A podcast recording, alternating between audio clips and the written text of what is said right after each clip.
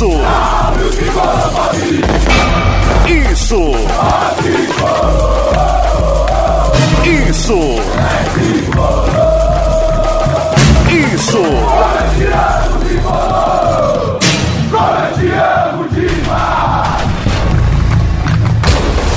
Isso é São Paulo!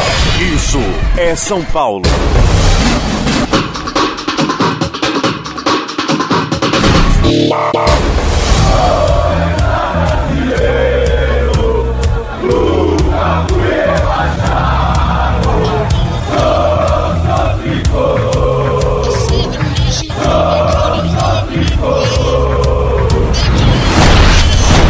Isso é São Paulo!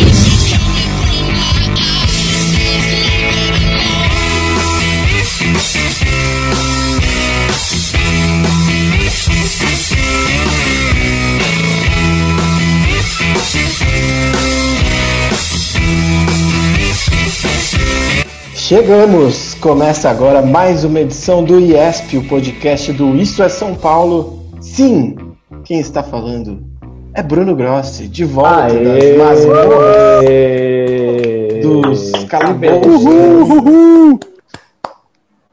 De volta para o IESP, edição número 42. Eu, me, eu nem lembro qual edição que estava quando eu vos deixei, lá pelo mês de setembro, outubro, por aí. É um prazer estar de volta aqui com vocês, meus amigos Aline Fanelli, que estreou de vez no, no, no IESP quando eu já não estava, Luca Bop, que agora faz parte do podcast também, Eduardo Afonso e ele, Ivan Drago, que não é mais o papai do ano, hein? 2021 começou, não dá mais para chamar ele de papai do ano. É um prazer estar com vocês de novo aqui no nosso bate-papo. É um prazer falar com vocês aí em casa mais uma vez, depois de tanto tempo.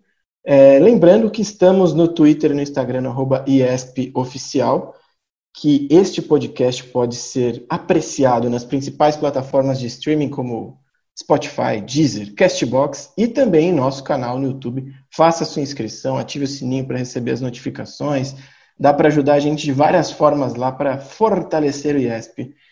É isso, é um prazer estar de volta. E aí eu vou pedir a palavra rapidamente para ser justo com quem nos acompanha, com quem é, deseja nos acompanhar por daqui para frente, continuar acompanhando ou começa a acompanhar agora, explicar por que, que eu estava ausente uma forma de ser justo mesmo com, com vocês que estão acompanhando o IESP.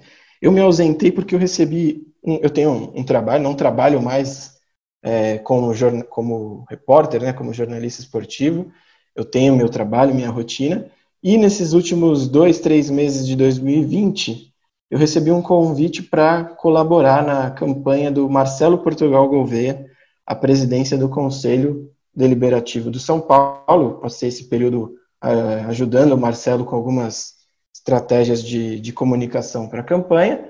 E depois que, que acabou o ano, é, não, não, não prosseguiu esse trabalho, né? Foi um trabalho exclusivamente para a campanha. E agora estou de volta aqui ao IESP, então, para ser justo com quem, é, e honesto com quem está nos escutando, explicar por quê e, enfim, é isso, meus amigos. Bom estar de volta. Olá, Ivan Drago.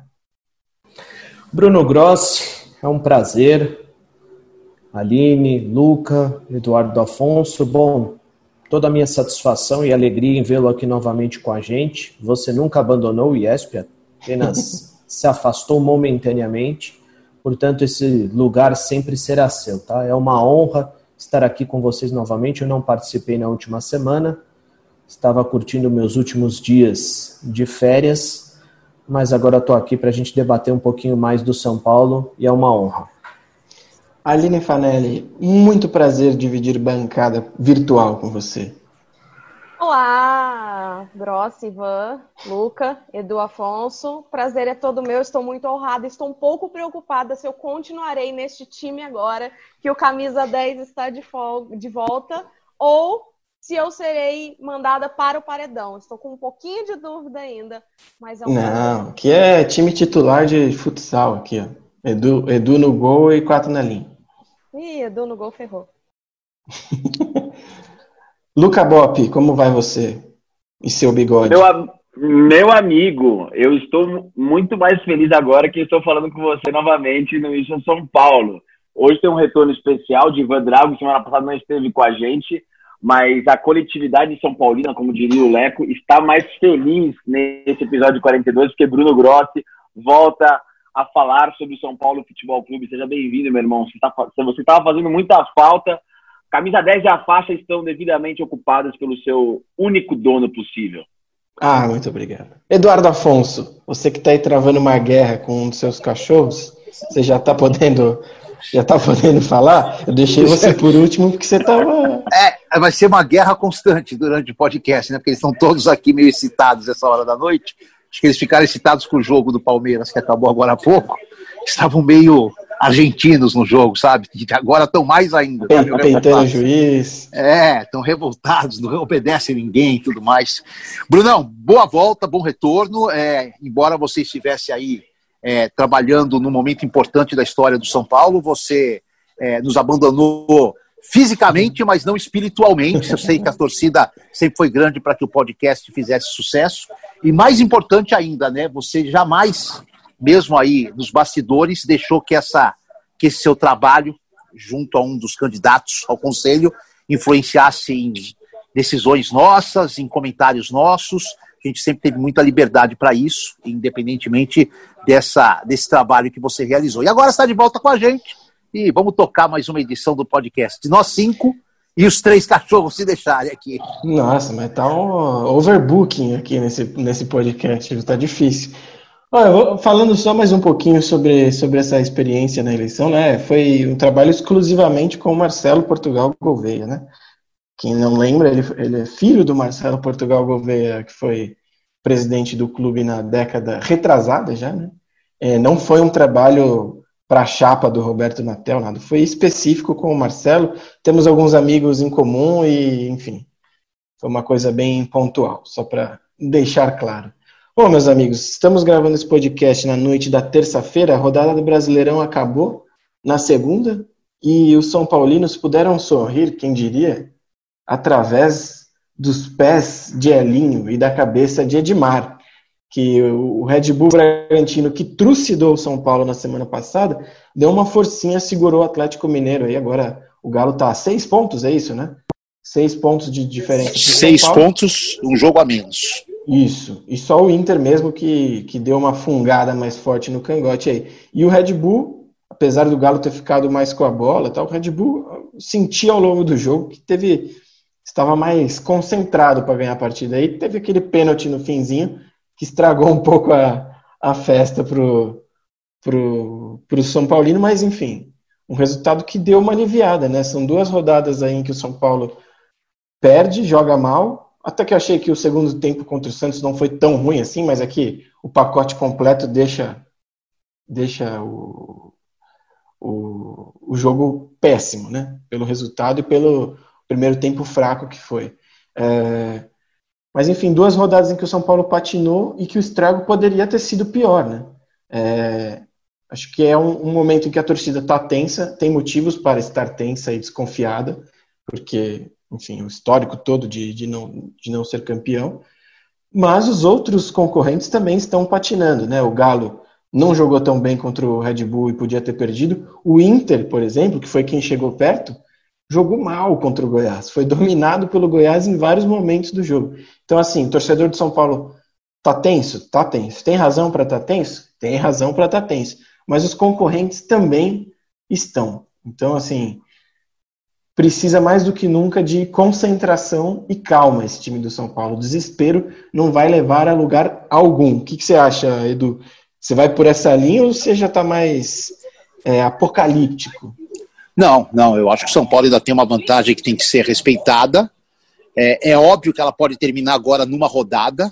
Que se o Inter vence o Fortaleza e o São Paulo perde no final de semana, o Inter já iguala em pontos e aí nós teremos uma uma decisão, uma pequena decisão de campeonato na próxima quarta-feira no Morumbi. É, só que assim, é um pouco decepcionante ver o São Paulo perder é, os seis pontos que perdeu. Né? Contra o Bragantino, eu até admito que houve um erro de percurso mesmo, muitas falhas. Aquele jogo foi totalmente atípico, né? Por tudo que aconteceu, tudo mais. E acho que todo time está sujeito a um jogo como aquele contra o Bragantino. Faz parte, assim. Você não vai fazer 38 rodadas impecáveis e você não vai fazer 38 rodadas sem ter um desastre grande. Aquele, para mim, foi o maior desastre do São Paulo na, na, na temporada ou no Campeonato Brasileiro, pelo menos. Agora, contra o Santos, por mais que o segundo tempo tenha sido digamos, de recuperação, de tentativa de reverter a situação, eu acho que o São Paulo ficou devendo. Um time que quer ser campeão, um time que, que, que tem essa vantagem, que, que quer manter essa vantagem, que ela seria fundamental ser ali duas rodadas à frente dos seus principais rivais em pontuação, não pode sucumbir diante do, do time do Santos. Me, parecia, quando eu vi o primeiro tempo, eu tinha assistido o jogo do Santos contra o Flamengo, o Santos tinha jogado com um time muito parecido que esse. É, o Santos estava ali segurando contra o Flamengo, até dando susto, só que na hora que tomou o primeiro gol, desandou. Desandou e o Flamengo deitou e rolou em cima do Santos. Ainda com o Domenech, se não tiver errado é, na ocasião, ainda não era o Rogério, já era o Rogério Ceni ou era o Domenech ainda? Enfim, mas foi 4 a 0 foi um negócio assim, 4 a 1 o Santos só descontou no finalzinho. Cara, eu esperava que o São Paulo, mesmo com toda aquela dificuldade do primeiro tempo, fosse fazer um gol e deslanchar e não dar chance para o Santos. Eu acho que esses três pontos vão fazer muita, muita falta para o São Paulo. Muita falta. Mas não é uma coisa apocalíptica. Né? O meu medo, sabe qual que é? O Inter. Que o Inter estava totalmente descartado com a saída do Cudê, caiu para sétimo lugar, ninguém dava nada para o Inter, e o Inter parece que superou a má fase e tende a entrar numa fase de crescimento nesse final de campeonato, Bruno. Só tem um ponto sobre o Inter, que aí reflete bem o que foi esse jogo contra o Goiás. É, o Inter, quando o Abel assumiu, eu lembro bem num, num grupo de. Acho que eu falei até pro Lucas isso. Que eu achava bizarra a troca, porque era mudar a filosofia do nada, sendo que estava dando certo, né? O Inter era primeiro colocado. É... Só que eu falei, esse elenco do Inter tem jogadores que combinam com o estilo do, do Abel. E isso que está acontecendo, ele transformou o Inter num time é, mais reativo, que tem muito jogador forte, né? O Inter tem muito jogador de força física que permite jogar dessa forma. Só que a gente viu alguns casos de como o jogo do Sampaoli e agora do Diniz começam a ser mais estudados pelo, pelos adversários, né? É mais fácil ainda estudar um, esse estilo do Abel. Se você dá a bola para ele sair lá de trás, ele vai, vai empacar, vamos dizer assim. E o jogo contra o Goiás foi um jogo em que o Inter não conseguiu colocar essa potência, que ele é dependente dessa potência. O Goiás jogou de uma forma que o Inter pegava a bola e não tinha para onde correr. É, tava, o Goiás conseguiu. Aliás, o Goiás faz um segundo turno interessante. É, com Shailon de ala direita, hein? Quem diria? Para delírio de Gosto. E aí eu queria aproveitar lançar para Luca e para Aline. Sobre esse segundo tempo contra o Santos, eu falei que melhorou. O, Edu também concorda que foi um pouco mais de recuperação. Mas vocês não sentiram o time desesperado demais? É, justamente, melhorou, começou a criar e se desesperou. É, precisava desse desespero depois da, da derrota do Bragantino? Foi uma paulada forte, mas assim, não acharam que o time reagiu um pouco mal nesse aspecto de ficar muito ansioso, muito desesperado? Acho que começou o segundo tempo meio sem entender ainda o ritmo do jogo, né? Desatento, desconcentrado. De novo, o Daniel Alves cometendo falha e o São Paulo levando gol. Era algo que a gente já falava aqui há muito tempo. A minha impressão é que se, ele, se o Sara não tivesse deixado a bola porque era o Daniel Alves, talvez ele tivesse conseguido desenvolver a jogada, mas tudo bem. Aí é um fato também porque houve a continuação da jogada e ninguém conseguiu tirar a bola do Santos. O Santos fez o gol. Então, tudo bem, é só um ponto de começo de jogada, mas é um ponto que a gente já vinha observando. É, eu acho engraçado assim que nos últimos jogos do São Paulo, Corinthians, aí veio o Atlético Mineiro, fez aquele jogo bom, depois os dois jogos contra o Grêmio agora, são Paulo tem dificuldade de jogar em cima da fraqueza do adversário. Antigamente, o São Paulo entrava em campo e o São Paulo tinha o seu jeito de jogar e todo mundo sabia o jeito de jogar do São Paulo, só que o São Paulo conseguia se impor e conseguia encontrar os caminhos. Só que agora, de uma hora para outra, o time não consegue encontrar o caminho e não consegue entender o adversário e a proposta do adversário e conseguir vencer essa proposta. Acho que domingo foi exatamente isso, depois que o São Paulo levou o gol a substituição, a saída do zagueiro estava clara, que ela seria feita no momento muito próximo de ter levado o gol para a tentativa de empate. E eu já normalizei essa coisa de tirar o zagueiro. Para mim já não é aquela coisa do desespero, é o estilo de jogo do Diniz e, e tá tudo bem. E ele deu mais minutos para Gonzalo Carneiro, né? Dessa vez. E aí a gente tenta analisar por que, que ele deu mais minutos para o Gonzalo Carneiro dessa vez. Ele já estava no desespero aos 27 minutos do segundo tempo? Eram só as ah. bolas alçadas na área? Porque, assim, claramente o Carneiro foi só para a bola alçada na área, porque o que ele fez fora da área e na defesa não valeu de nada. Ele só realmente estava. Eu, eu achei que ele entrou bem no comecinho. Os primeiros lances dele foram muito bons, muito bons, vai, exagerei. Foram bons. Mas depois no final ele foi o retrato desse desespero. Ele cometeu Exato. umas quatro faltas completamente desnecessárias, né? É, e assim, o Boia tá entrando, o Trellis está entrando e o Carneiro está entrando porque não, não tem Luciano, não tem Toró e o Pablo estava meia bomba. Eles são jogadores que não vinham sendo usados na, quando estava todo mundo e todo mundo bem, eles não estavam nem entrando. Né? E aí você é. falou do desespero, então é, é, o desespero porque você não acha o espaço e a única alternativa fica a bola alçada na área.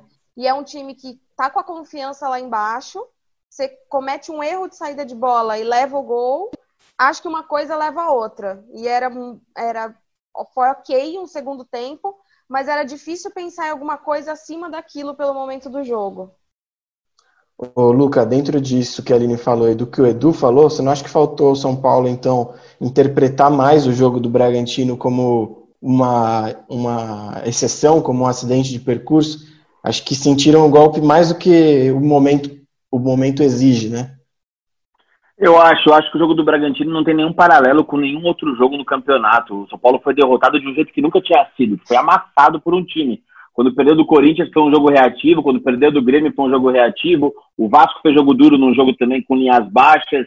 É, na volta do Grêmio, o Grêmio anulou o São Paulo, mas jogando o Bragantino não. O Bragantino marcou o São Paulo em cima, roubou bola. Foi mais parecido com o River, né, o Bragantino? Foi, foi mais parecido com, exatamente, o parecido com o River Plate. Então, assim, acho que o São Paulo deveria ter encarado o jogo do Bragantino como uma, uma exceção, uma fatalidade, uma fatalidade muito dolorida, porque a gente, a gente saiu barato pra gente aquele resultado, né?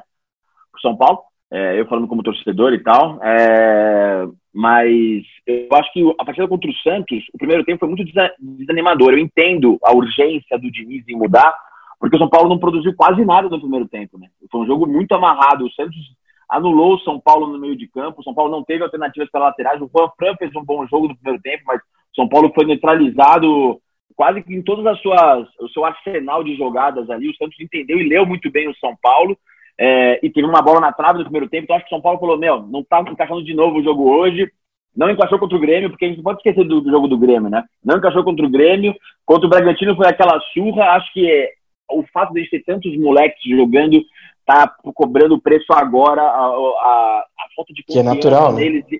É absolutamente natural, não tem culpa nenhuma do que está acontecendo, mas eles não estão conseguindo mudar isso, jogar, produzir como produziam antes. E aí eu entendo, por essa razão, eu entendo ele ter aberto mão das convicções dele. Eu acho que o Trellis nunca poderia pisar na ponta do campo, ele tem que jogar iniciado na área, ele jogou meio de ponta e ele ficou esperando a bola no pé duas vezes, que foi constrangedor, assim. Mas eu, eu gosto muito. Eu, bom, eu acredito em Gonzalo Carneiro, eu lancei essa campanha aqui semana passada. É, eu gostei muito dos lances dele. E eu, assim, eu acho que o Braulio estava de perseguição com ele. Algumas fotos que ele marcou ali, o Braulio não era, não foram faltas. Mas ele é estabanado, né, Luca? Ele é, ele é, ele é muito estabanado e ele tá sem ritmo porque ele não joga nunca. Ele tem 1,93m, ele parece que tem sete pernas, assim, ele fica, parece, enfim, é, muito fora de, de, de rotação mas eu realmente acho que ele pode ser mais útil do que o Pablo tem sido. Eu realmente, genuinamente acho isso. Eu sou um crítico feroz do Pablo, mas eu acho que o Carneiro pode ser bom. Então, eu acho que assim, Grosso, São Paulo é, abriu mão das suas convicções, tendo motivos para isso, mas deveria ter, ter, ter, achado a derrota de Bragança uma fatalidade. Não achou, parece. O Ivan tem Ivan. uma réplica boa para isso. Ah, fica à vontade. Eu só queria aproveitar um, um ganchinho aí do, sobre o Juan Fran. Quando o São Paulo estava jogando bem, o Luca, inclusive, era um que falava que o Juan Fran estava abaixo. Mas, é impress... Mas aí eu, eu lanço o seguinte dilema. Todas as vezes que o São Paulo esteve mal esse ano, o Juan Fran jogou bem. É verdade. Na volta do, do Paulistão, ele Jogou deu um monte de gol, um monte de assistência e ninguém aproveitou verdade. para fazer os gols. E agora esses jogos de novo. É, o que me desperta o raciocínio de que, na verdade, é, ele nunca joga mal. É que ele sempre joga regular. Então, quando o time É tá mal, ele parece que tá bem. Quando o time tá bem, ele parece que tá abaixo do restante. Diga, Ivan Drago, o que, que a Aline falou que você tinha uma réplica boa. É, aí de. Gonzalo Carneiro e Pablo. O que, que tem? Você é um grande fã de Gonzalo Carneiro. Pô, Não. peraí. Tem a réplica e não tem? E ele sabe? É, Fala aí, mano. Fala aí, eu, só se for com relação ao Carneiro, ela tem razão. Eu realmente acho que o Carneiro não tem nenhuma condição de jogar no São Paulo. Eu respeito muito o Luca, mas Eu gosto de- desse contraste, entendeu? Eu queria propor isso. eu queria entender. Eu queria entender como um cara desse consegue chegar no clube, mas enfim. E foi indicado por um ex-atleta Sim. que marcou bons centroavantes. É, Mas enfim, até aí o Raí Posso, e então, o Ricardo posso, então, Choro, te- até aí o Raí e o Ricardo Rocha foram grandes futebolistas e contrataram o Trellis. Eu, enfim, eu posso, posso então aproveitar o ensejo? Vou lançar um, um debate aqui. O Gonçalo Carneiro é muito criticado, e inclusive era um ponto que quem levantou lá atrás foi o Alexandre Losetti, hoje comentarista do Sport TV, de que o Gonçalo Carneiro chegou ao São Paulo já com 23 anos e sem passagem por seleções de base. O Paulinho Boia nunca foi. Assim, ele, ele chegou a ter um leve destaque no Sub-17, mas era uma época com, com, com competições menos intensas para o Sub-17. É, mas ele nunca teve destaque na base. Também já tem uma idade um pouco além, né? Ele vai fazer 23 agora também, se eu não me engano. Tô com medo do desafio só pelos personagens. Já tô Não, não, com é, medo do é desafio justamente o contrário, é, é crítica mesmo. O Galeano, não tô falando que o Galeano vai entrar e vai resolver os problemas do São Paulo, não é isso. Mas o Galeano, para mim, tem o estilo mais próximo ao que o Luciano tem. Ele é um segundo atacante mais, mais nato, assim, de sair da área, mas que consegue aproveitar a dobradinha ali com o centroavante e fazer gol. O Galeano é artilheiro do sub-20 sem ser o centroavante, de fato. E, ao contrário desses concorrentes, tem um largo histórico de seleção de base, jogou as principais competições de base pela seleção paraguaia e já era profissional no Paraguai com 17, 18 anos. Então, assim, eu entendo a cautela para lançá-lo, não é nenhum super craque que vai é, estrear e vai mudar a vida do São Paulo, mas diante do que é, é, Paulinho Boia e, e Gonçalo Carneiro podem oferecer e tem de histórico, eu não vejo muita diferença para o Galeano. Beleza, o Galeano tem um jogo como profissional, ok. Vamos resumir. o, o volume de jogo que o Carneiro e o Boia têm é suficiente para E pode incluir também, e pode incluir também o Everton Felipe, que chegou recentemente, ninguém entendeu até hoje por que que ele foi contratado. Existem contratações que você para e pensa, se o São Paulo não tem nenhum jogador igual ou melhor na base, fecha a base. Calma. Entendeu? Porque não dá, não dá, não dá, sabe?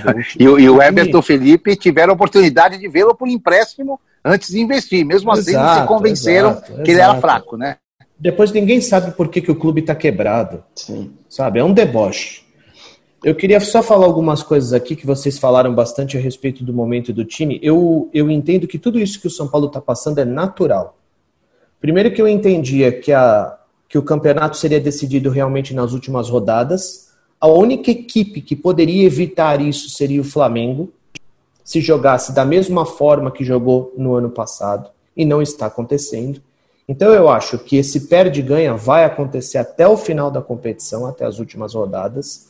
Nós estamos falando do São Paulo, que ninguém acreditava que poderia brigar pelo Campeonato Brasileiro, ainda mais um campeonato de pontos corridos, certo? E, e eu acho que a gente precisa separar um pouquinho.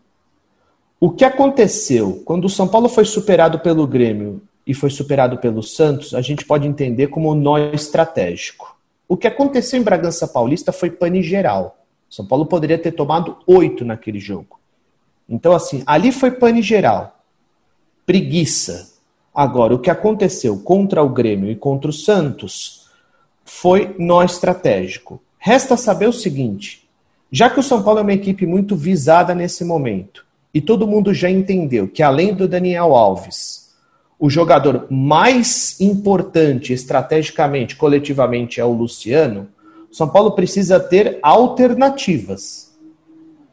Será que vai ter alternativas? Não só alternativas individuais, mas eu imagino que uma alternativa estratégica. Embora o Fernando Diniz não modifique. Foi minha, foi minha pergunta para o Diniz exato, na, na exato, coletiva. Exato. Embora o Diniz seja, seja um cara assim mais avesso a determinadas modificações, mentalmente o São Paulo, em outros, em outros momentos, conseguiu dar a volta por cima. Muito por conta desse, dessas relações internas muito bem estabelecidas entre eles. Só que naquele momento o São Paulo estava tentando se ajustar coletivamente. Hoje não. Eu tenho certeza que o São Paulo tem poder mental para superar esse problema, mas eu não sei se ele tem repertório coletivo para superar os adversários. Porque assim, uma coisa é achar o Luciano ou um cara que tem as mesmas características do Luciano e tentar fazer tudo da mesma forma. A outra coisa é o que ele fez contra o Atlético Mineiro. Ele não colocou um outro atacante, colocou o Tietchan, povoou o meio-campo, deu um nó no São Paulo e ganhou o jogo. É isso que eu espero do Diniz. Eu não espero outra coisa além disso.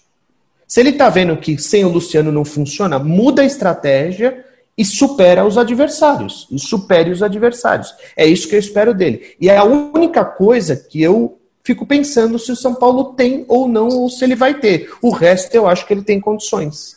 Eu, Ô, Ivan, só, Ivan e Bruno, só, só um detalhe, eu acho que assim, a, a, posição do Ivan é perfeita. Aliás, Bruno, eu quero falar que eu ando discordando bem menos do Ivan do que quando você estava na primeira fase do Isso é São Paulo. Tenho concordado mais com o Ivan, e, acho, e concordo novamente.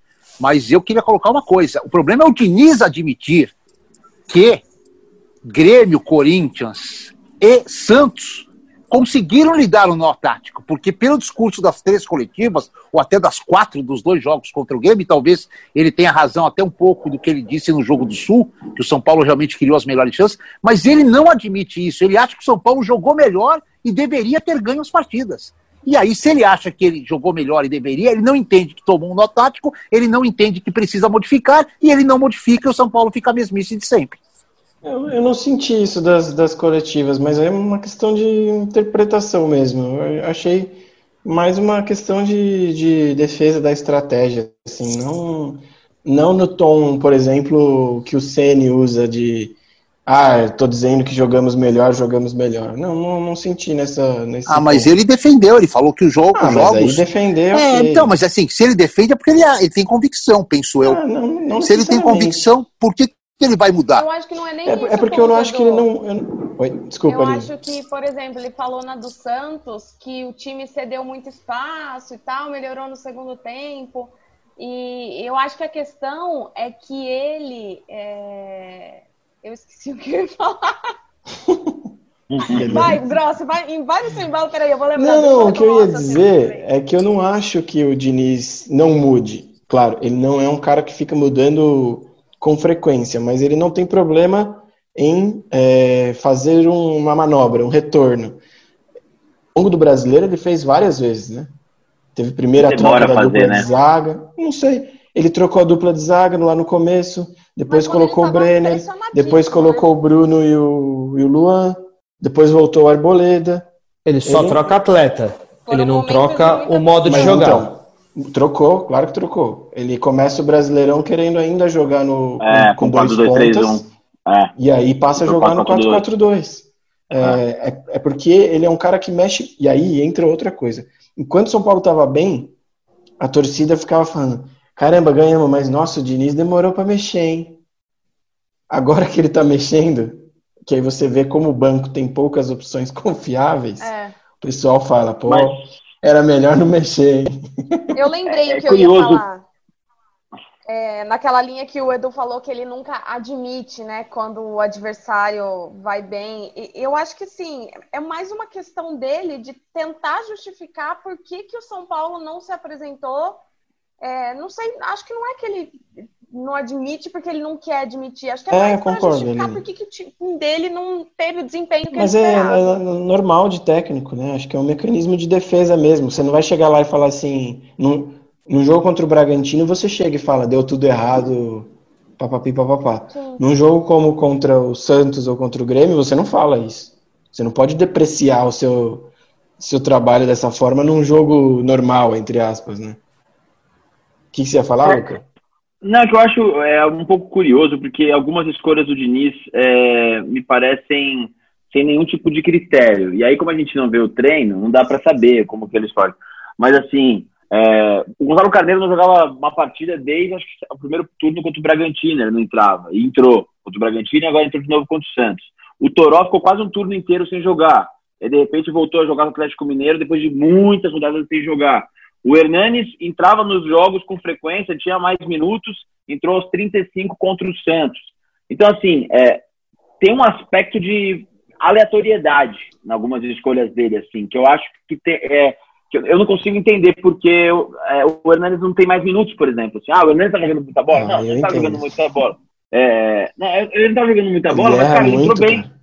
Mas ele entrou bem contra o Grêmio, por exemplo, cara. Ele foi um cara que entrou bem no jogo do São Paulo contra o Morumbi, ele, ele jogou bem. Contra o Botafogo ele foi bem. Mas contra o Galo o ele foi Santos bem. foi muito Goiás. feio.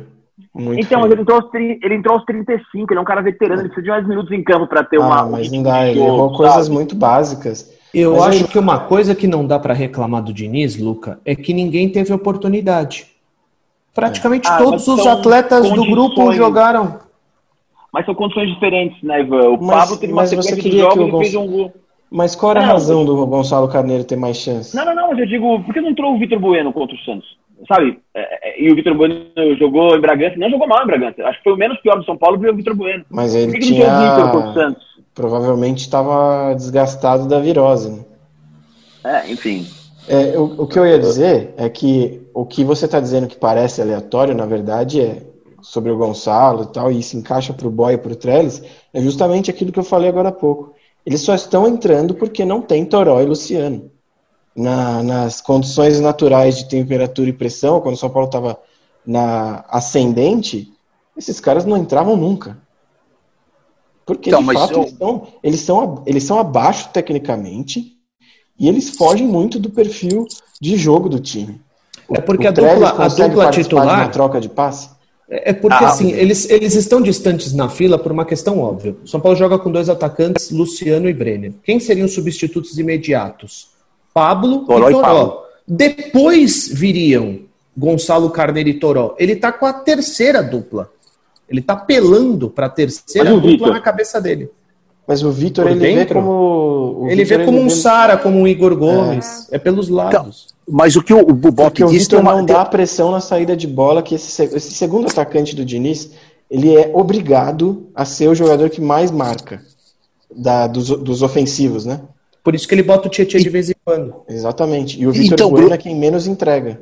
Bruno, eu acho aspecto. que o, o Bob tem uma certa razão, cara, porque assim, é, é, esse aspecto de, de aleatoriedade que ele disse é verdade, cara, porque assim, por exemplo, as substituições contra o Santos, cara, é, os, o Tietê, o Tietê, perdão, o Carneiro e o, e o, e o Trellis, obviamente, são a última dupla de ataque, porque eles não se encaixam em nada do que pensa o Diniz de futebol, em nada, em nada. Eles não tocam bem a bola, o passe deles não é bom, é, eles não são de movimentação, o Carneiro até um pouquinho, o Trellis nem tanto, nada. Então, assim, eles são a última dupla porque o técnico pensa de uma forma que é diferente das características Sim. que eles têm. Pô, mas aí você tá fazendo um jogo contra o Santos, em que você tá metendo bola na área e tudo mais, até a hora que eles entraram, acho que com 25, 26 minutos, que os dois entraram juntos, não 27. foi? Se não tiver louco. Então, cara, você põe dois caras juntos, aleatórios, do nada, com um esquema de jogo não mudou, porque se ele tivesse colocado os dois e tivesse jogado as bolas para as laterais, para meter a bola na área, para que um deles, com uma cabeçada, um ranca-rabo, um qualquer merda que acontecesse lá, fizesse o gol de empate, beleza. Mas ele botou os caras para fazer o mesmo esquema que ele gosta de fazer e os caras não têm característica. Então Mas acho que eu encaixa discordo, muito viu? no que disse, no que disse eu, eu vi isso, eu não vi nenhum, aliás até foi até uma circunstância que eu observei na transmissão do jogo, que o São Paulo diminuiu, inclusive, o número de cruzamentos à área depois que o Trellis e o, e o Carneiro entraram em campo. Diminuiu, Jura? eu pelo menos senti isso, diminuiu. É, Edu, enfim, eu, eu achei um que foi aleatório mesmo. Teve um lance, inclusive, que. Dois lances que mostram isso. Uma hora o Diniz chama o Daniel e fala: tem que pôr na área, eles estão aí para pôr na área. Então, mas não puseram, não puseram. É, é muito Mas aí é aleatório. uma questão de escolha do jogador, não do técnico. Te- Tem uma cena no final do jogo que eu acho que é a mais a cena que mais me marcou na derrota para o Santos. Último lance do jogo, falta de ataque do Santos. O Volpe manda todo mundo para frente e joga a bola na área, não deu nada. Perfeito? Vocês lembram, todos, todos vocês lembram desse lance? O juiz apita o final do jogo na sequência, um, uma bola levantada. O Diniz reclamou com o Volpe, reclamou, eu vi, eu tava ali, eu vi. Ele reclamou por que, que o Volpe não deu tapa pro lado para sair ali com, com o Reinaldo, com algum cara. Aí o Volpe virou para ele e falou: ia acabar o jogo, se eu desse o tapa pro lado, o juiz apitava o final do jogo. Então, Mas eu, eu acho que às vezes ele morre. É, ele morre com umas convicções, às vezes, que eu, eu caio no que disse o Bop. Ele é meio aleatório, às vezes, no que faz. É, é porque assim, teve, a transmissão mostrou ele falando pro Daniel que era para pôr na área. E tem um outro lance também que a, é, a, bola vai levantada, passa na frente de três, o Trellis erra o tempo de bola bizarramente. E, e o Diniz grita na hora da transmissão, deu pra ouvir também. É. Ele falando: tem que, tem que atacar a porra da bola para cabecear, não tem que ficar virando. Não lembro o que, que ele fala, mas. E ele tava certo naquele lance. Porque foi um dos vários cruzamentos bons do Juanfran que ninguém foi na bola. Ficaram todos esperando a bola chegar. Não, tem que, atacar, tem que voar em cima da bola. Como é, o Brenner então, fez, né? Como o Brenner fez né, no lance da defesaça do João Paulo. Eu não consegui é... entrar na coletiva do fim de semana, mas caso o Carneiro entre no jogo, eu queria perguntar para o Diniz o que, que, ele pensa do Carneiro, porque até o Carneiro ter a é suspensão do doping, então vocês não vão é, roubar minha pergunta aqui, já estou falando, Eduardo Ivanha, a pergunta vai ser minha. É, porque antes do, da punição, a gente também tinha dúvida de qual era o posicionamento ideal para o Gonzalo Carneiro. E agora, o que, que o Diniz entende? Ele é aquele cara, então, ele é o seu cara de área quando você precisa de uma bola no alto para ele cabecear, é isso? Então, é Ninguém entende. Ninguém mas, entende. Mas eu tô te falando Ninguém é isso entende. Ele não tem posição. Não. Isso eu, a gente eu sabe, mas aqui. o que, que o Diniz não falou ainda? Pô, ninguém eu, sabe. Eu já falei aqui que, que ele joga. Quando ele foi contratado, eu assisti os melhores momentos de todos os jogos que ele tinha feito. Eu também, no Danúbio. É, Ai, vai é. pro céu, gente. Vocês vão pro céu. Fiquei vendo esses do, do defensor. Defensor. Ah, defensor? Acho que foi do É. Ele jogava como, e ele falou na coletiva na época, como meia ponta. Meia ponta, tipo. É, um segundo atacante, vai, para resumir bonito. Tipo o Luciano então, sem marcar tanto, né? Teoricamente tipo um Luciano, mas beleza. E ele jogava atrás do, do Maxi Gomes, que está no Valência agora.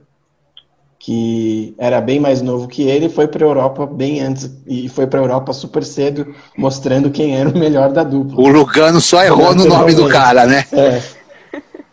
é e, e ele jogava assim meio atrás do centroavante mesmo. Tem alguns lances de casquinha que ele dava pro cara assim, mas ele nunca foi centroavante, centroavante. E ele falou isso na coletiva de apresentação. E quando ele jogava com a Aguirre, por exemplo, o São Paulo já estava naquela fase de declínio e o Aguirre passou a colocá-lo mais, com mais frequência, né? E alguns jogos me marcaram, principalmente aquele contra o Atlético Mineiro, que o São Paulo jogou bem, podia ter ganhado lá no Horto, né? Tiveram alguns erros de arbitragem, o Galo acho que fez 1 a 0 numa o jogo foi 1 a 1, 1 a 0, enfim, mas São Paulo merecia ter ganhado aquele jogo e não conseguiu não, não conseguiu o resultado. E o Carneiro entrou também, todo mundo na expectativa de que viraria aquele chuveirinho com ele, Diego Souza, na área. E aí me chamou a atenção que ele estava o tempo todo como um ponta mesmo.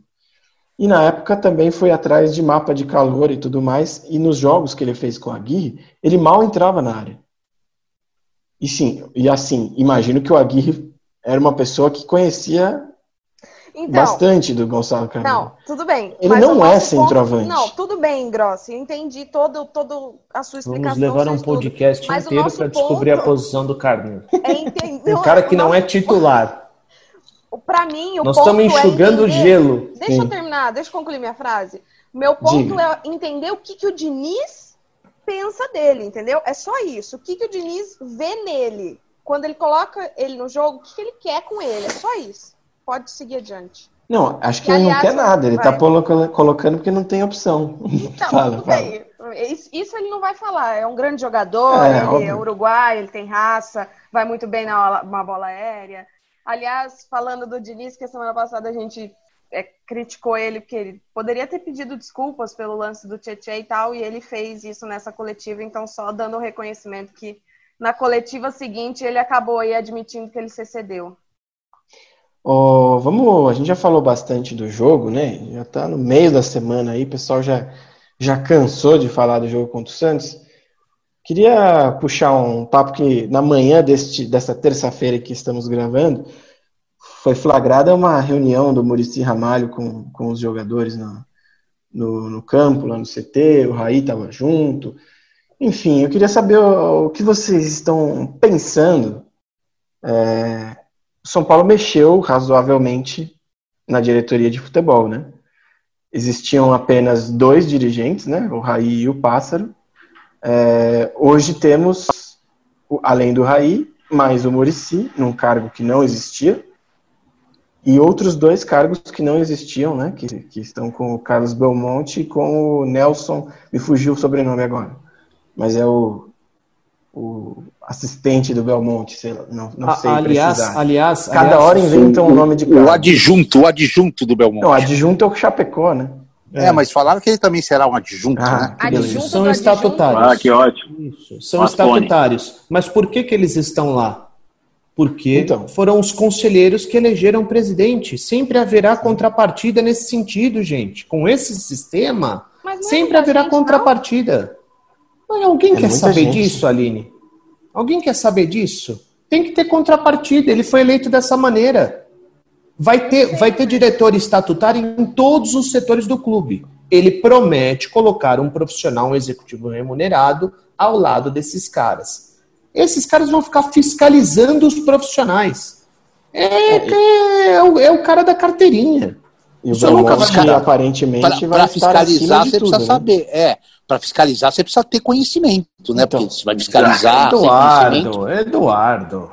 Não, não, trouxemos falando, em volta da banana ali. Não, e, e aí tem um ponto, né? na- na- no, no dia do jogo contra o Bragantino, né? Teve um encontro com, da diretoria com, com o Dória, né? O governador João Dória. E ali apareceu já mais um cargo para conselheiro, né? Tava ali dizendo que era o Opsi Bloom era era como era o cargo que tava? Ah, meu Deus, me fugiu agora aqui, mas estava dizendo como um cargo diretivo é, de relações institucionais, como se fosse o cargo do Lugano. É, Tá. Isso foi questionado internamente e logo depois o São Paulo mudou a nota no site oficial para que ele era um assessor especial para assuntos de relações institucionais. Gente, Tipo, pensa no seguinte, que aquilo era um gente, cargo. Pensa no seguinte, o São Paulo Futebol Clube é como se fosse uma empresa multinacional. É uma marca conhecida mundialmente, em vários cantos do mundo. Então, evidentemente, que é um, um lugar onde se movimenta receitas exorbitantes. E certo? poder, Em né? cada- E poder. Exato. Em cada pasta do clube, você precisa ter os melhores profissionais. Por exemplo, no marketing, você precisa ter um mega profissional. Um cara assim, de um nome gigantesco. Sabe por quê? Porque ele vai ter a mesma importância do centroavante que empurra a bola, porque esse cara vai trazer receitas importantes e vai ajudar a contratar aquele centroavante que empurrou aquela bola e deu o título. Então esse cara precisa ter uma remuneração grande, o São Paulo tem condições, mas para trazer um mega profissional. Só que parece que às vezes que o São Paulo é administrado como se fosse um condomínio. O É diretor estatutário não é gestão profissional. Isso é cara de carteirinha.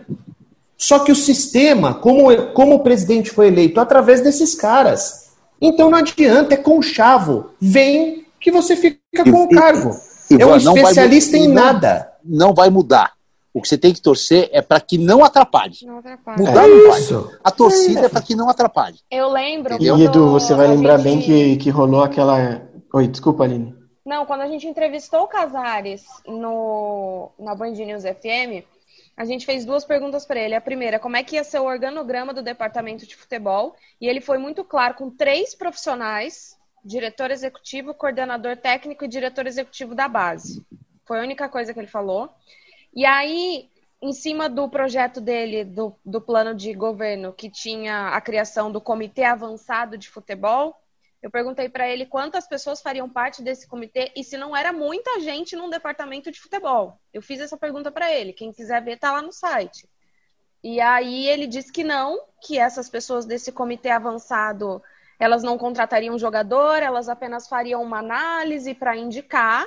E aí agora a gente já vê uma criação de outras áreas para ajudar os departamentos. Eu me lem... eu esqueci o nome que eles usaram na coletiva de apresentação. Não era comitê. Ah, o. Vocês sempre esquecem os nomes porque eles não dizem nada, os nomes. Sim. São nomes Exato. totalmente vazios, E aí, tipo assim, inócuos. é tipo, a gente você não já lembra, tem o Exato. aqui. Você já Exato. tem É, o é- departamento e vem mais gente para ajudar esse departamento. Então, assim, não é Mas é só uma gente. forma de colocar os abnegados, né? Os É, então. conselheiros. Fato. E aí Claro. tem um outro ponto, né? Vocês vão lembrar aí que, que no começo da, da eleição houve aquela briga, né? Ah, eu sou oposição. Não, eu que sou oposição. Eu que sou oposição. Eu que sou oposição. Enfim, o que a gente está vendo hoje é um- uma gestão que é, é totalmente originária da última gestão. Então, é, são pessoas que já estavam lá. O São Paulo não foi, São Paulo não fez nenhum movimento ainda para pegar alguém de fora que traga coisas novas. Quem veio de fora? O Murici, que não é de fora, né? Convenhamos. Estava Uhum. até outro dia no clube. Sim. O Eduardo Toni, que foi dire... é, era responsável pela parceria com a LG por vários e vários anos, também não é um cara que você fala assim, pô, tô- não estou dizendo se ele é bom ou ruim, inclusive tenho ouvido elogios para esses primeiros, primeiros trabalhos dele. Mas assim, também era um cara de dentro do circuito, amigo do presidente, enfim. E todas as outras áreas, né, na, na- no na financeiro, o Sérgio Pimenta já estava lá. É, por enquanto ninguém veio de fora, assim, totalmente de fora do circuito, por exemplo, o Corinthians pegou o José Colagrossi, né? Que é um cara bem respeitável de mercado, né? Ele me fugiu agora a empresa que ele estava, mas enfim, era um cara atuante, conhecido, fora do circuito, um cara que traga coisas novas pro, pro funcionamento do Eu, clube. eu- eu citei o exemplo do marketing, ele trouxe um diretor executivo. É, então, eu tô, o Eduardo Tony.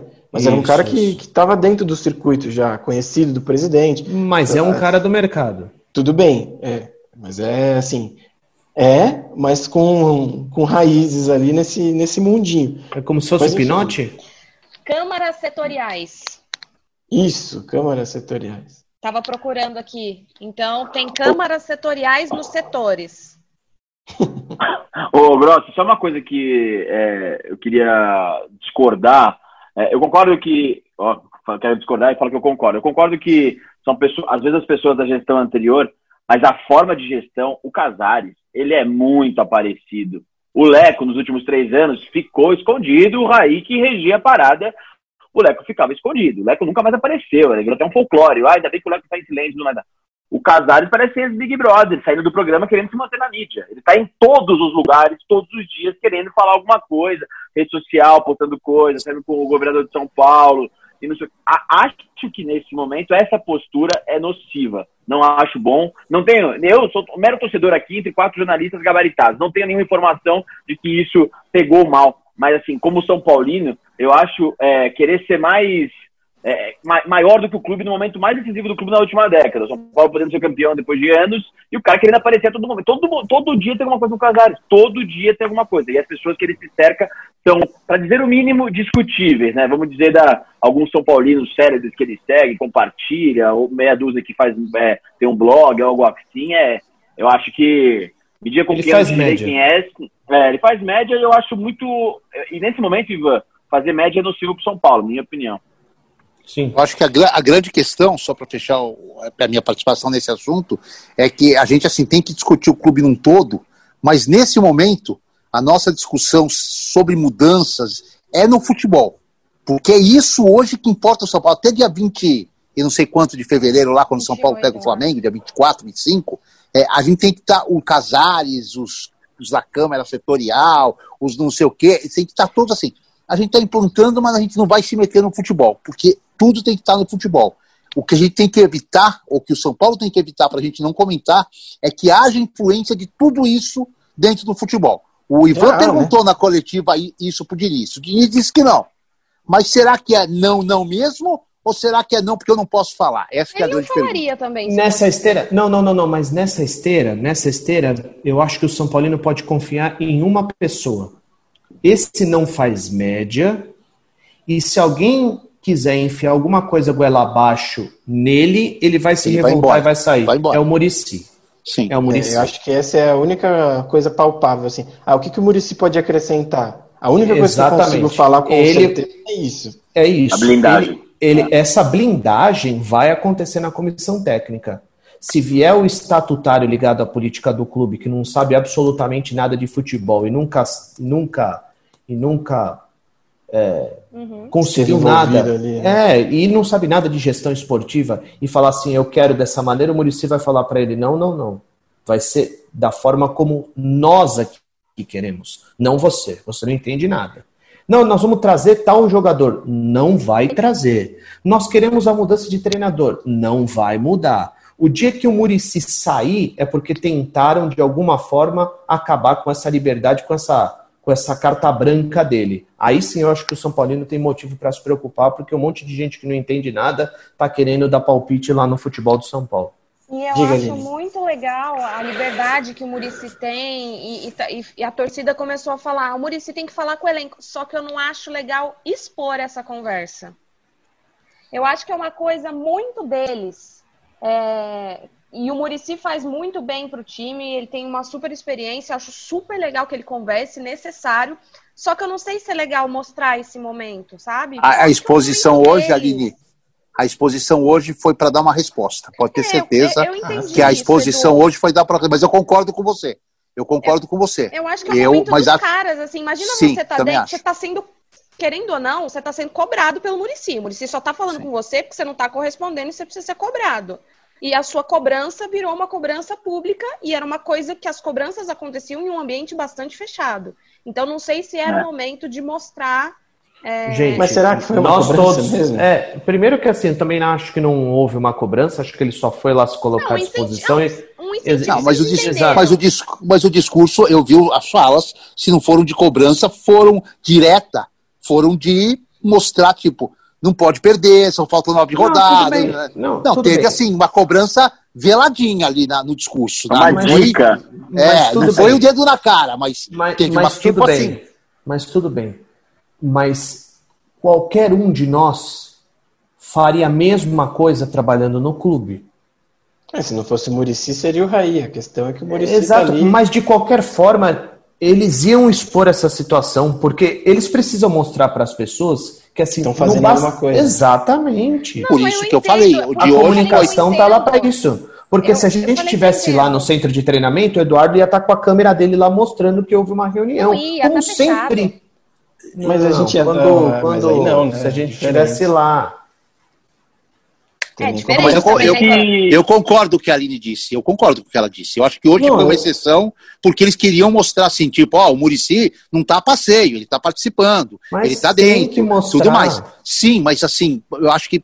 Porque sabe que ficou, eu, pelo menos na minha rede social, muitas perguntas vieram. O Murici vai mexer no time? Então, porque o, o torcedor ah, ainda não conseguiu desvincular que o Murici não é mais um. É do ignorante. Não por isso, né? Mas a pergunta é do ignorante. Mas, enfim, eu eu não mostraria o, também. O cara, um, um cara ficou, de amigos o cara ficou meses. Apostando... O cara ficou meses falando que tem uma cláusula no contrato de que ele não vai ser treinador, ele não vai interferir ah, em nada sobre as questões táticas.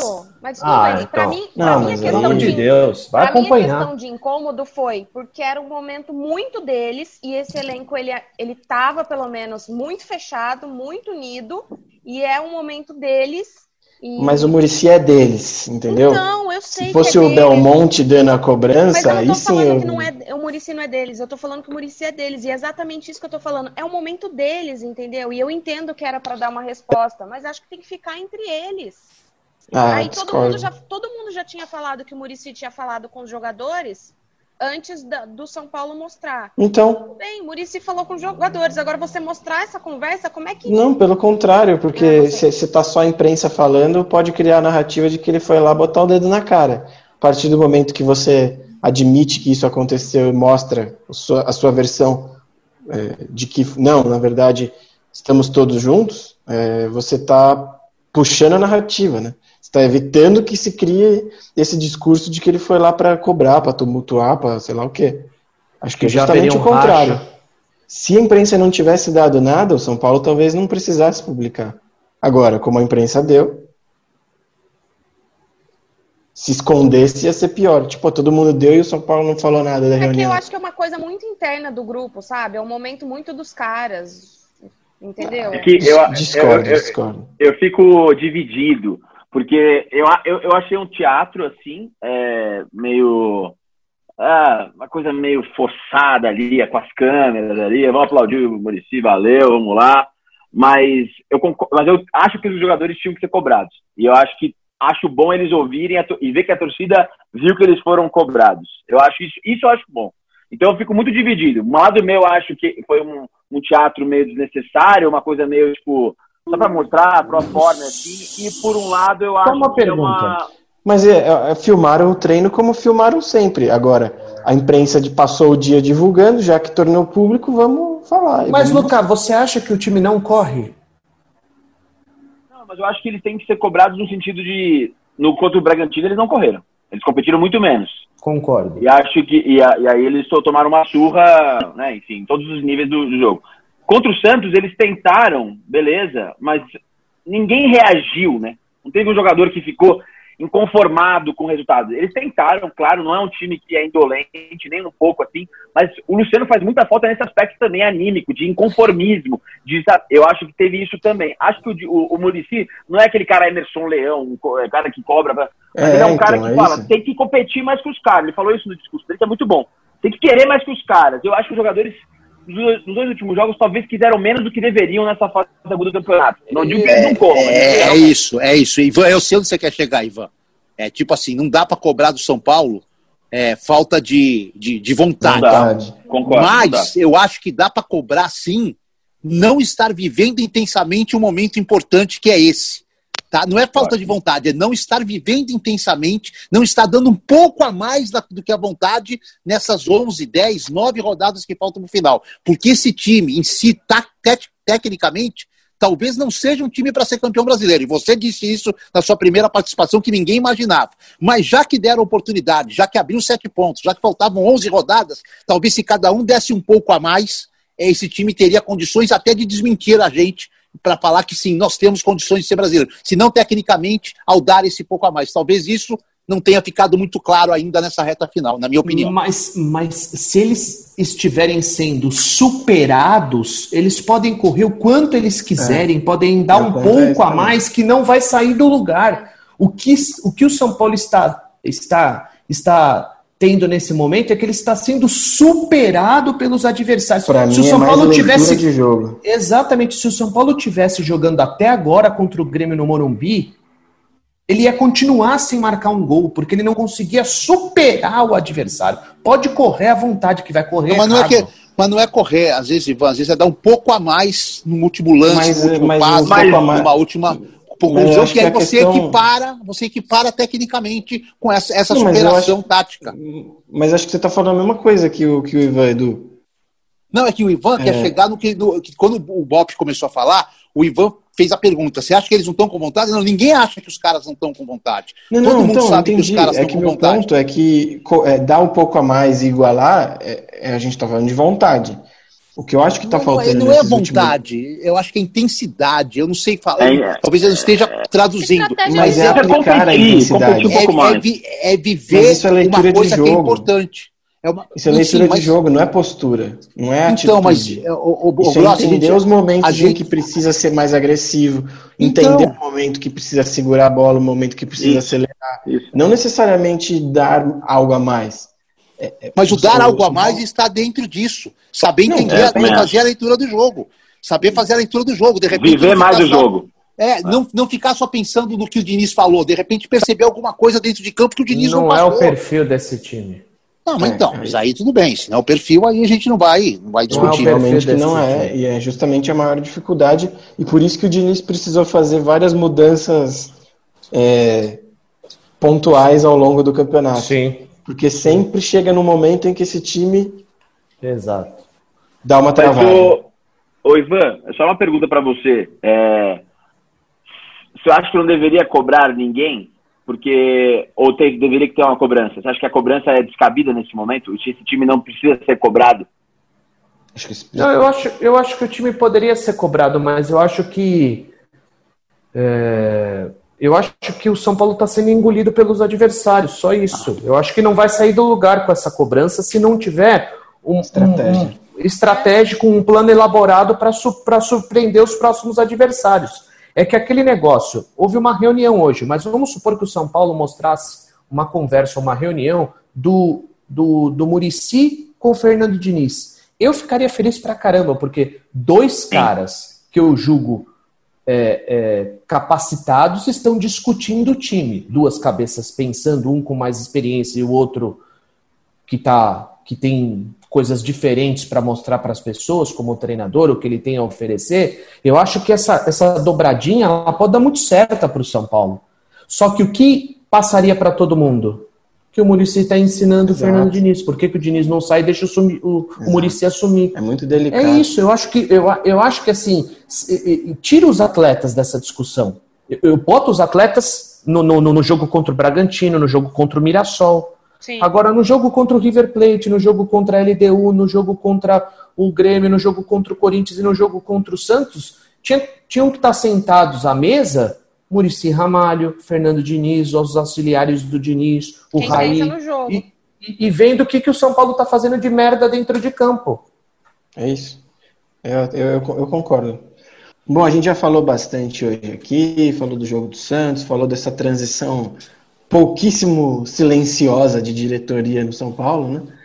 E agora vamos esquentar para o jogo contra o Atlético Paranaense já nas nossas considerações finais. Eu quero que vocês falem o que esperam desse jogo domingo, 4 da tarde, na Arena da Baixada. No, jogo, no, no primeiro turno, o São Paulo ganhou, né? 1 a 0 suado, sofrido naquele jogo clandestino, né? Poucos no mundo assistiram.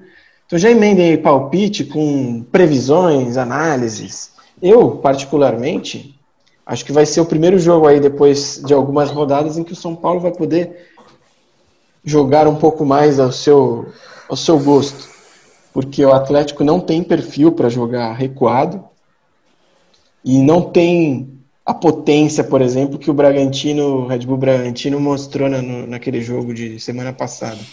É um time que tem alguns jogadores envelhecidos, jogadores rápidos também, como o Bragantino, mas vejo com menos potência assim do que o Bragantino. Então, imagino que o São Paulo vai ter um pouco mais de paz para jogar como gosta de jogar, aposto num 2 a 1 para o Tricolor. Eduardo. A minha, é, eu acho assim, primeiro tomar cuidado com a lei do ex, né? Porque Bissoli e Fabinho estão lá do outro lado.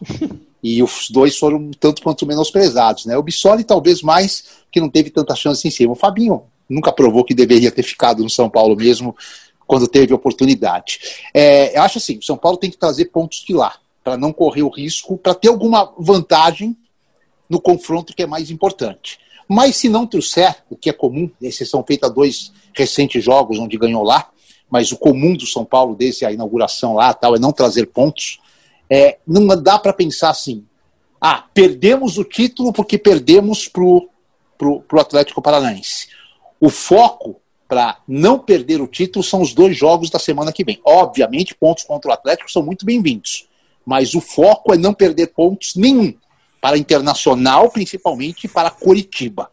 Esses seis pontos no Morumbi darão o fôlego que o São Paulo vai precisar de ser concorrente ao título nas últimas rodadas do Campeonato Brasileiro. Se forem acrescidos com mais um ou três pontos do Atlético Paranaense, talvez o São Paulo não só tenha fôlego para concorrer, como tenha fôlego para recuperar parte da gordura que perdeu nas duas últimas rodadas. Mas Acho que o torcedor não deve imaginar o fim do mundo, o fim de tudo, se por acaso o São Paulo não trouxer pontos lá de Curitiba. meu palpite é, é um a um.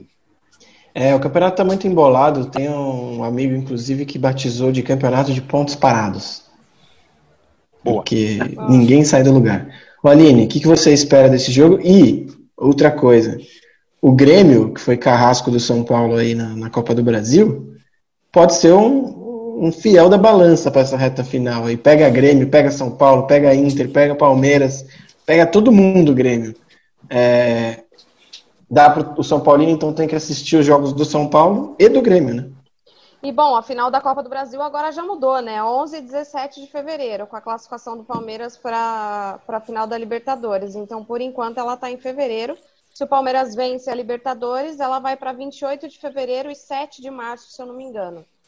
Então, a, a, o Grêmio empurrou mais uma semaninha aí que tem para focar no Campeonato Brasileiro. Acho que mais do que pensar nos pontos, o, o, São Paulo precisa jogar diferente. São Paulo precisa criar chance de gol, São Paulo precisa fazer gol, precisa voltar a ser aquele São Paulo que o torcedor viu naquela sequência. A gente ainda não sabe se o Luciano vai ter condições de jogo ou não. Tem muitos dias aí de treino até a partida. Bruno Alves vai voltar, Tietchan vai estar à disposição, que também estava suspenso. Então, para mim é isso. Mais do que é, precisa da, obviamente, precisa da vitória, precisa vencer. Não dá mais. As bobeadas já foram. Até depois o Luca fala das contas ali que ele tem, que ele tem todas as contas ali na, na ponta do lápis. É, mas precisa ser o São Paulo que chegou à liderança do Campeonato Brasileiro. Que é um São Paulo que cria, um São Paulo que agride, que joga no campo do adversário o tempo inteiro e que consegue seu objetivo. Luca Bop, quais são suas contas então? Agora eu fiquei curioso. Não, eu sou como o Tristão Garcia, mas só porque eu tô muito triste. Não é nada a ver com matemático, assim. Então, é... cara, eu acho que o São Paulo tinha que fazer sete, seis vitórias dariam pro São Paulo ser campeão. Eu, desde que eu falei isso, São Paulo perdeu duas partidas. Então, eu não falo mais nada, mas a minha conta era bem simples. 18 pontos, São Paulo chegava em 74, é, que nenhum, nenhum campeonato dos pontos corridos com 20 times, a não ser de 2019, com o Santos, um segundo colocado fez mais de 74 pontos. Então, 74 bastaria para o São Paulo. Continua com a mesma conta, cara. Seis vitórias, o São Paulo ganha a taça. Eu acho que o São Paulo é, vai jogar contra um time que tem um dos melhores treinadores de todos os tempos, Paulo Autuori, com jogadores perigosos, aquele Carlos Eduardo gosta de afrontar contra o São Paulo, Bissoli, o, enfim, acho que o Atlético é um time traiçoeiro. Mas eu só vou fazer um pedido aqui. Se algum jogador escuta esse podcast, pelo amor de Deus, faltam nove jogos para você entrar na história do São Paulo para nunca mais sair. Pelo amor de Deus, deem a vida de vocês. A gente conta com vocês, Sara, Igor, Brenner, voltem a ter confiança, vocês são absolutamente valiosos e incríveis. Façam um gol da vitória. Eu nunca vou apostar contra o São Paulo. Enquanto eu respirar, eu nunca vou apostar contra o São Paulo. Na minha simulação, o São Paulo tem 38 vitórias. Então, o meu palpite para domingo é 1 a 0 São Paulo Futebol Clube e o Inter tropeça contra o Fortaleza, abre 5 pontos de vantagem. Fortaleza que é um time chatíssimo, toma pouquíssimos gols, né? Inclusive é. segurou aí recentemente Grêmio e Flamengo, concorrentes também justamente porque tem uma defesa forte, né? É, Paulão tem jogado muito bem os laterais. Muito bem. Fortaleza, para mim, eu gosto muito dos laterais do Fortaleza. É, principalmente dos dois laterais direitos, né? O Tinga e o, e o Gabriel Dias.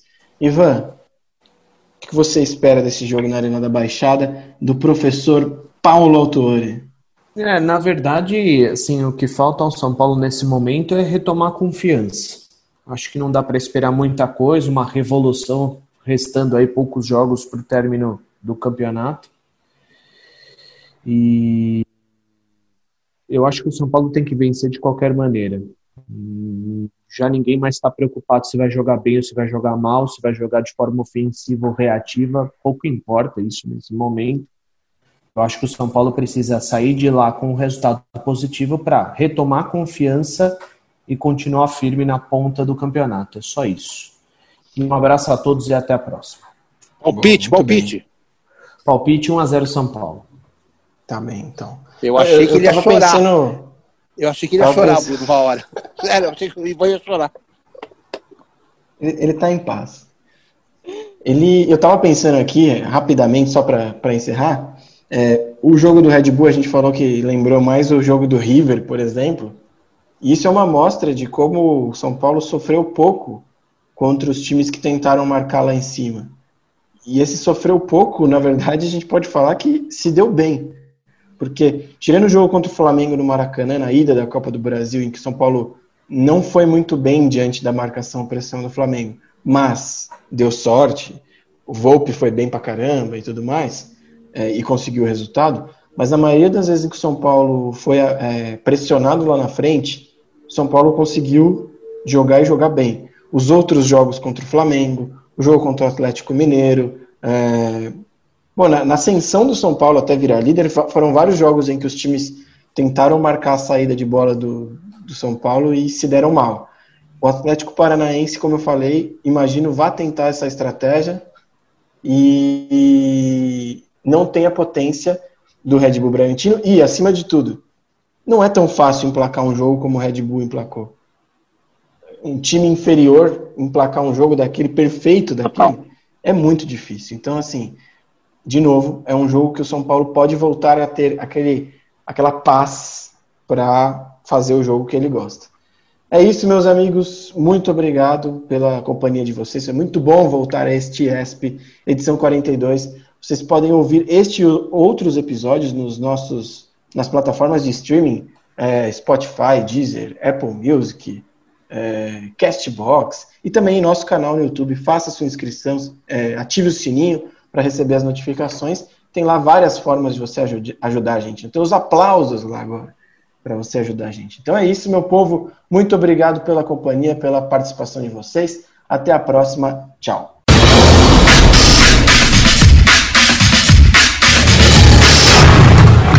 Isso!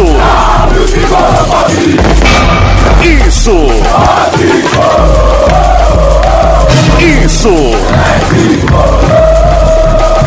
Isso!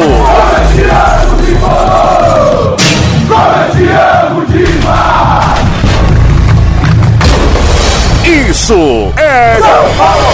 Isso é São Paulo!